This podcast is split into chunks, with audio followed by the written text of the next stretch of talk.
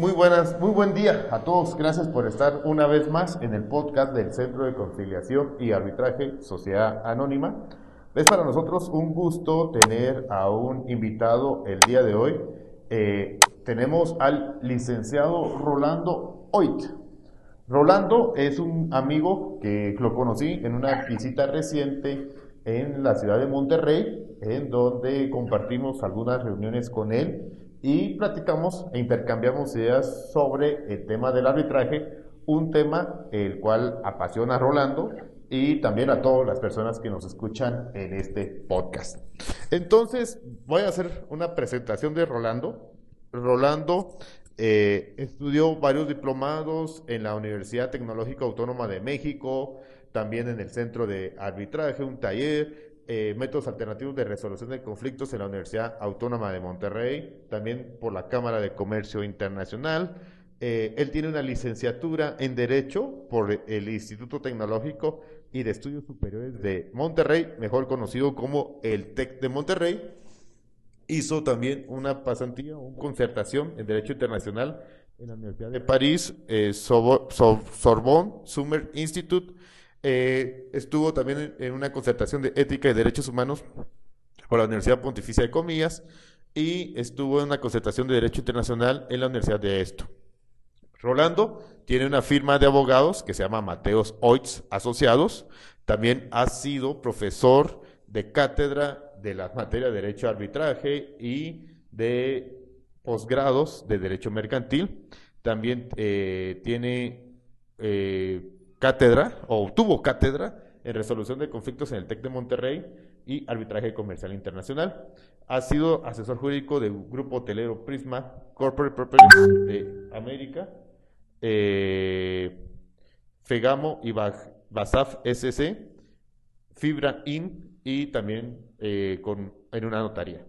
Muy bien, es parte de la hoja de vida de Rolando Oitz, del licenciado Rolando Oitz, que le agradezco por haber aceptado la invitación. Rolando, buen día.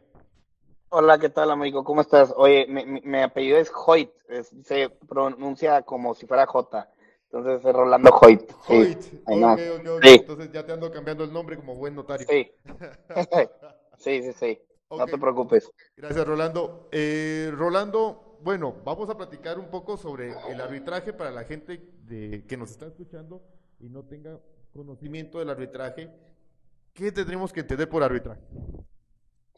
Pues muchas gracias por la invitación. Antes que nada, Américo, la verdad es que se me hace una eh, muy buena, muy buen ejercicio para todo tu, tu auditorio. Eh, el poder conversar desde, desde acá, desde Monterrey, Nuevo León, en México, las experiencias que hemos vivido en este despacho relacionadas al arbitraje. Y pues, este, muchas gracias por, por ahí dar lectura a lo que pues nada, he construido durante el tiempo.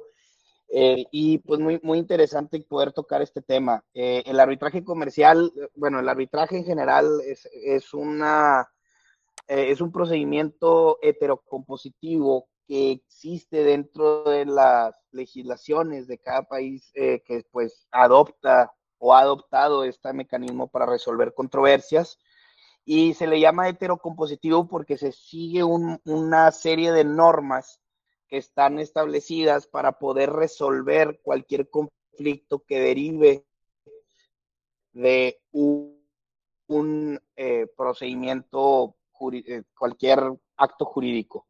Las peculiaridades del arbitraje es que tienen que tener un acuerdo arbitral eh, cada acto jurídico y este acuerdo tiene que ser por escrito. Eh, eh, y de hecho, pues lo interesante de todo esto es que eh, las diferentes, los diferentes estados a nivel mundial se han adherido a este procedimiento a través de diferentes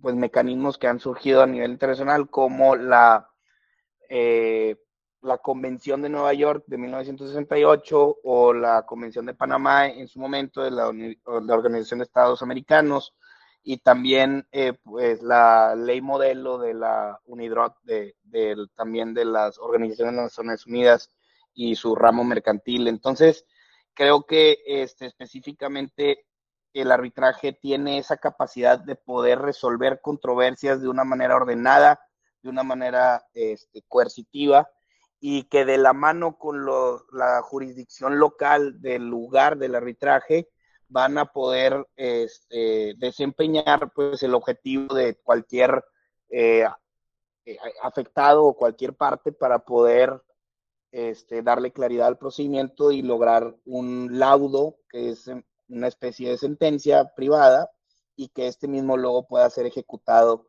para el beneficio de la parte eh, ganadora. Entonces, prácticamente es como un resumen del arbitraje en general. Super Rolando. Ahora me estabas mencionando convenios internacionales y la pregunta es, y, gracias se me había escapado haber mencionado que Rolando está desde Monterrey, eh, y vamos a especificar un poquito más el arbitraje en México. Estos convenios internacionales que has mencionado, como la de Nueva York, Panamá, etcétera, ¿han sido ratificados por México? Sí, México bueno, México ha sido parte de estos, de estas convenciones a partir de los finales de los ochentas y principios de los noventas en México empieza a haber una serie de gobernantes que se les llamaron los tecnócratas, en donde eh, a través de este, Salinas de Gortari eh, aprobaron pues aperturar el mercado nacional al extranjero adhiriéndose a diferentes tratados internacionales para darle seguridad jurídica a los inversionistas. Y lo primero que hicieron fue firmar este convenio que va enfocado a la ejecución de sentencias arbitrales. Y este, México ha ido evolucionando en este tipo de, acuerdos a través del tiempo, eh, adhiriéndose cada vez a más para poder eh, darle seguridad a, los estados parte eh, de que pueden venir a traer el capital aquí y atender cualquier disputa a través de, de, arbitrajes o tribunales arbitrales constituidos por las mismas partes y no necesariamente al sistema judicial mexicano.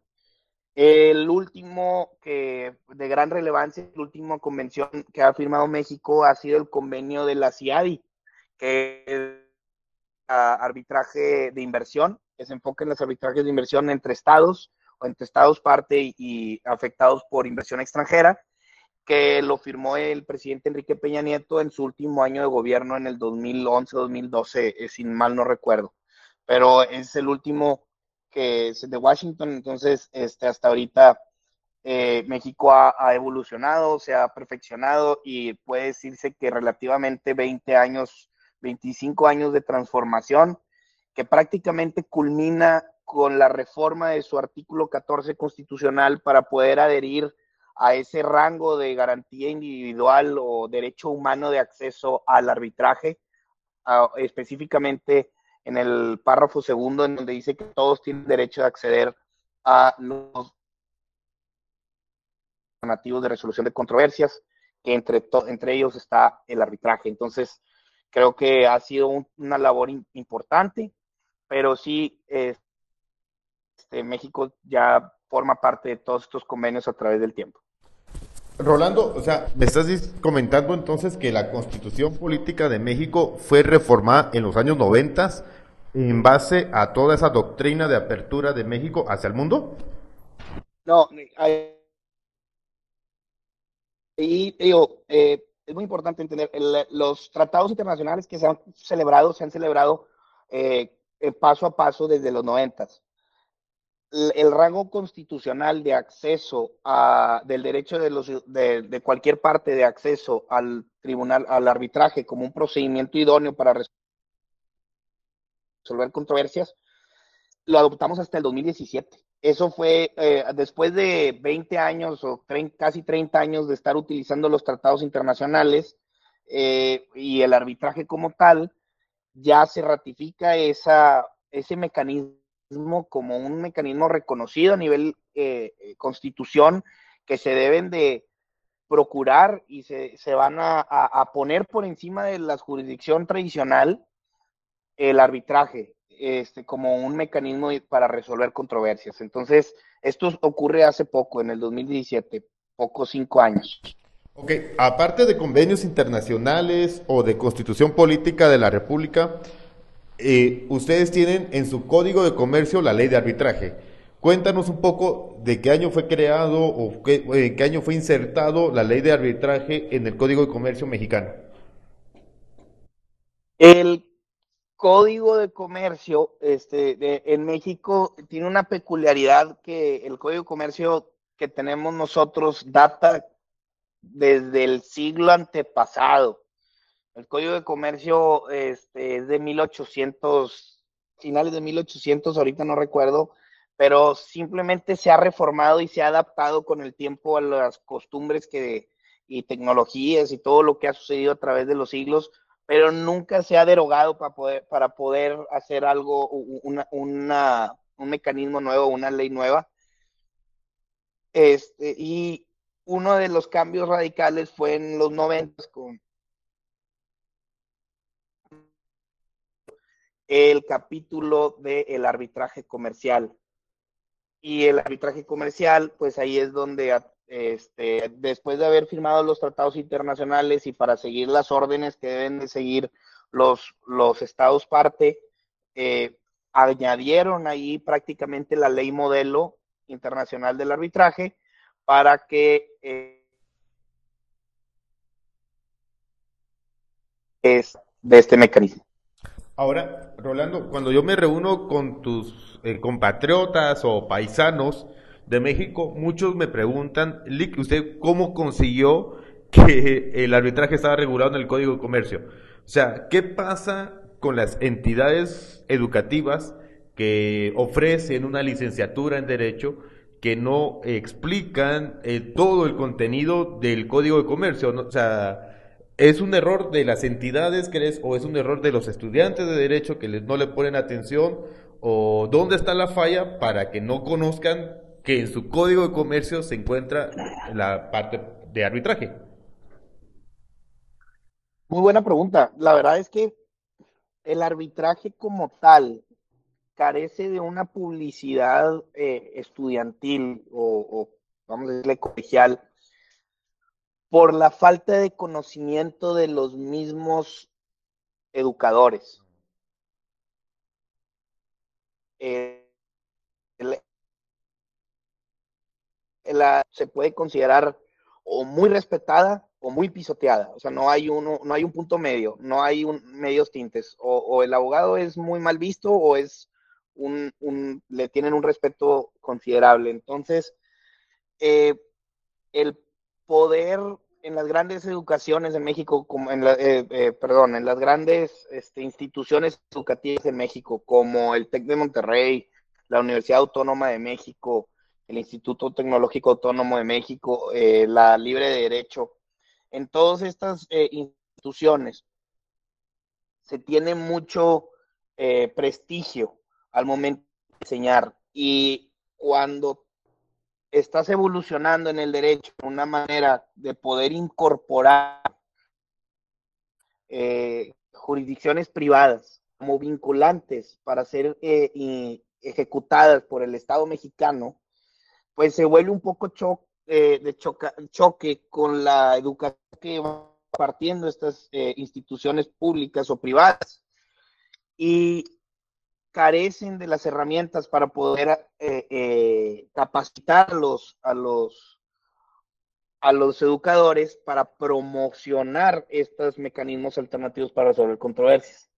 Entonces, este, creo yo que, y estoy hablando de un título personal, eh, que la, la falta de, promoción del, del arbitraje en las instituciones educativas recae mucho de la falta de conocimiento por parte de los educadores para, para poderlas ejercer o, otorgarlas. Entonces, no significa que no exista gente capacitada y las ganas de poderlo impulsar.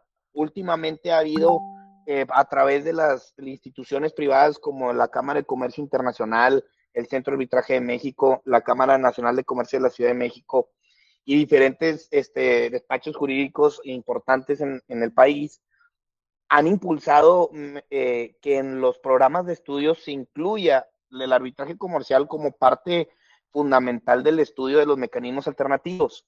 Entonces, eh, no tanto como una submateria dentro de una materia. Y, eso ah, creo que va a dar un, un impulso importante a las nuevas generaciones para que tengan como parte de su repertorio de, opciones profesionales que, exploren el arbitraje como un mecanismo de resolver problemas dentro de su vida profesional. Entonces, creo que sí, eh, el punto, digo, para resumirlo, creo que los educadores este, no tienen las herramientas suficientes por parte de las instituciones para poder otorgar el conocimiento idóneo del arbitraje comercial, pero eh, no significa que no estemos trabajando en ello para poderlo eh, mejorar en un futuro cercano. O sea, me hablas de que el cambio o el boom del arbitraje es a partir de los años 90, sobre todo 95 en adelante, y hay dos etapas, entonces, del 95 en adelante y la etapa del 95 para atrás. La mayoría de jueces que están en las diferentes judicaturas se graduaron del 95 para atrás. ¿Cómo es el sistema judicial eh, con el tema del arbitraje? ¿Es, eh, o sea, si lo comprende, si lo entiende o todavía hay dificultades ante una generación que probablemente vio muy poco eh, el arbitraje en las aulas universitarias donde estudió?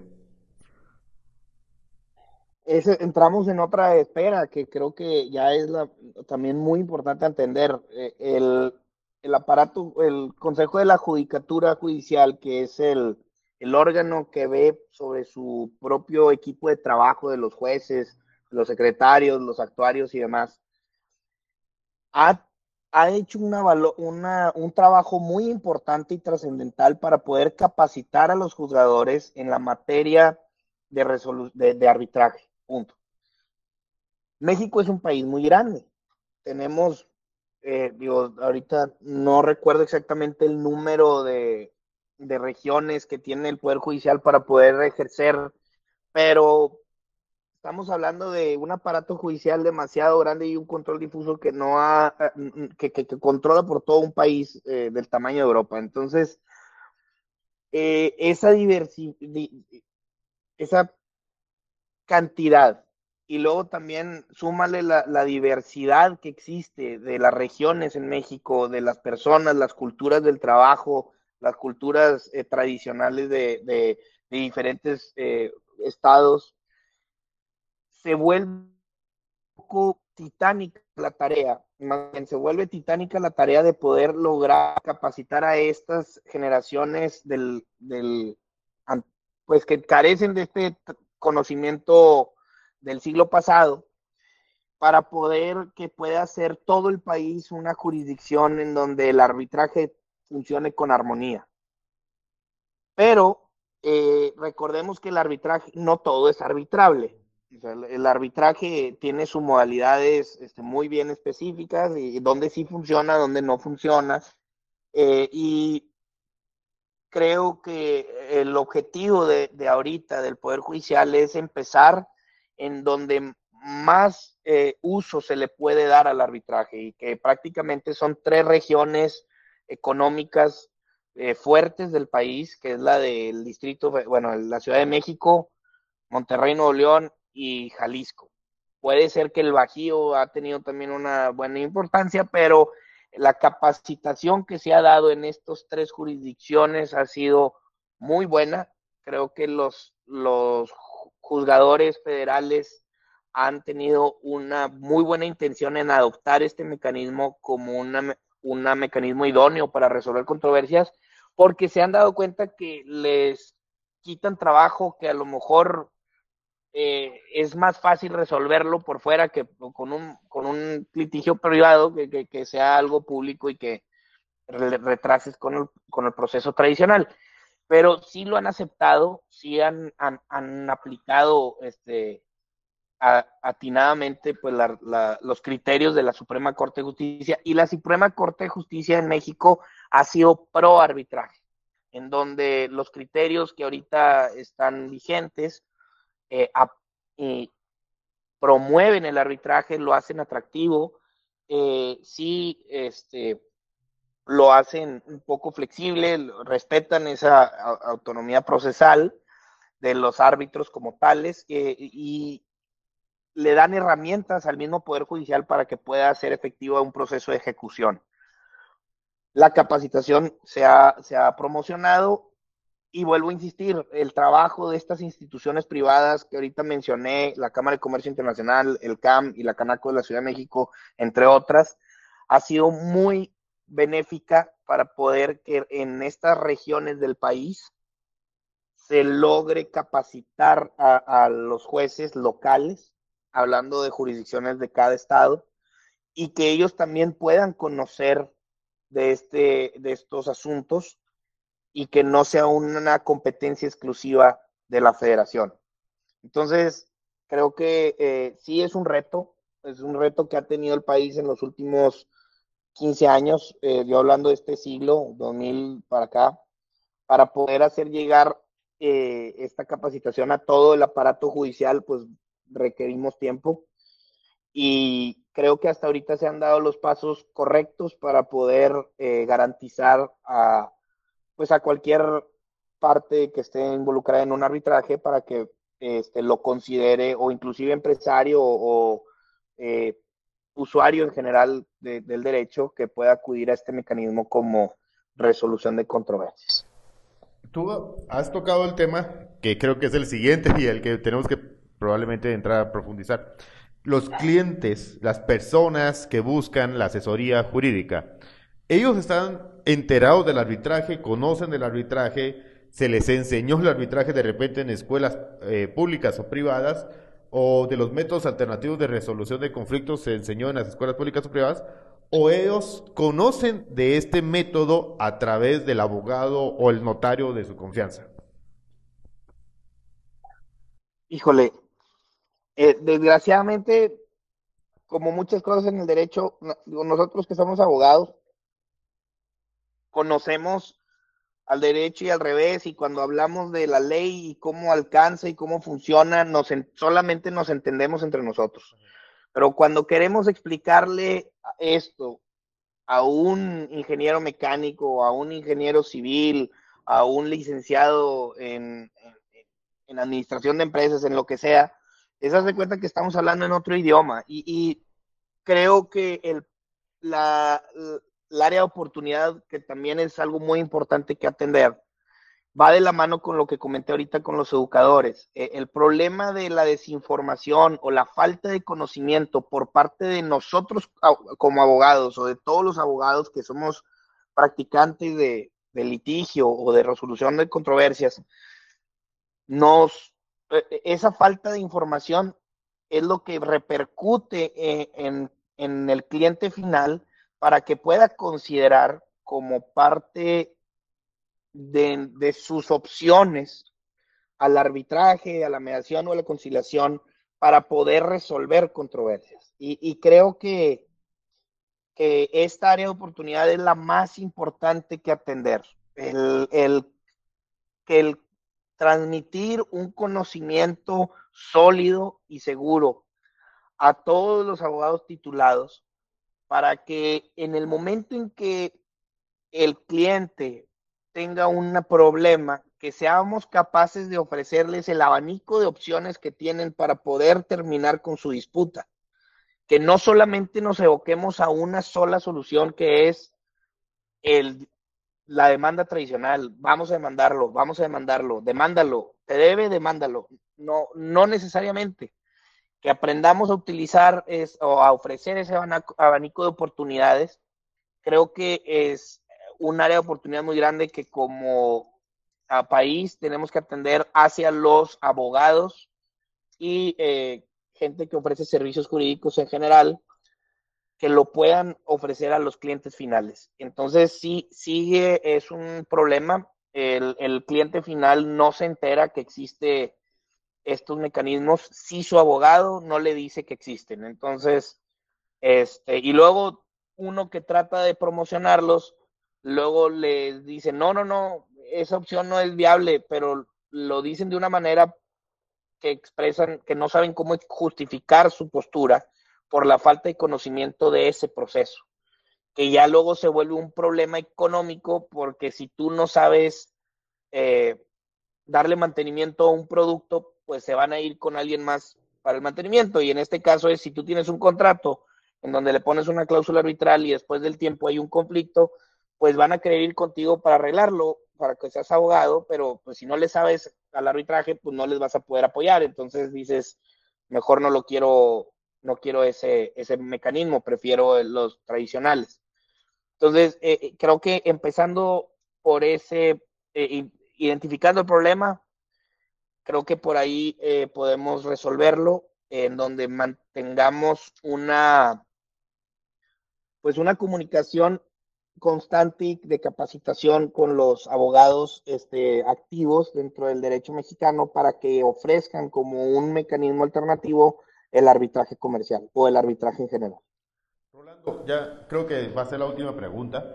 Eh, muchos van a decir de que porque tú eres abogado de Monterrey y Monterrey es una ciudad eh, casi internacional o está muy cercana a las ciudades de Estados Unidos, eh, es por eso de que puedes hablar fácilmente del arbitraje. Monterrey, a nivel de gobierno federal, o, perdón, a nivel de gobierno estatal, o el Congreso Estatal ha emitido alguna norma específica en materia de arbitraje o se utilizan las mismas normas que la Federación ha implementado, como el Código de Comercio y la Constitución? híjole, bueno, para contestar la pregunta, a lo mejor, y, es importante conocer cómo funciona el, las leyes aquí en México respecto a lo común y a lo federal. En México tenemos las leyes federales, que son las que emite el gobierno y que aplican para todos parejo eh, eh, en el país. Este, por lo general son las cuestiones mercantiles, como el Código de Comercio o este, aduanas o temas que van relacionados con la federación. Y eh, de ahí emanan las leyes locales, que son las leyes del fuero común, en donde el Estado de Nuevo León tiene sus eh, código civil, su código de procedimientos civiles, eh, etcétera, etcétera. Entonces, eh, efectivamente, pues el arbitraje a nivel macro funciona con las leyes federales, en donde podemos utilizar las mismas leyes aquí o en Quintana Roo o en, Chiapas, en, donde sea. Este, y, y es la forma más eficaz, puesto que es la que más tiene seguridad jurídica ante jurisprudencias o precedentes eh, de la Suprema Corte que, se han emanado eh, de, estas leyes, que son las federales, el Código de Comercio y, demás. Y, sin embargo, a nivel local, por ejemplo, Nuevo León, incluyen el arbitraje en dos leyes principalmente. El Código Civil tiene un apartado, un libro específicamente del arbitraje comercial, que es, por no decir un copy-paste, o un copia y pega del, código de comercio, que lo, lo, aquí el Congreso local lo legisla y lo puede modificar en cualquier momento, ¿verdad? Y otra opción es la ley de mecanismos alternativos del Poder Judicial del Estado de Nuevo León, que actúa como regulador de todos los mecanismos alternativos, entre ellos el arbitraje comercial.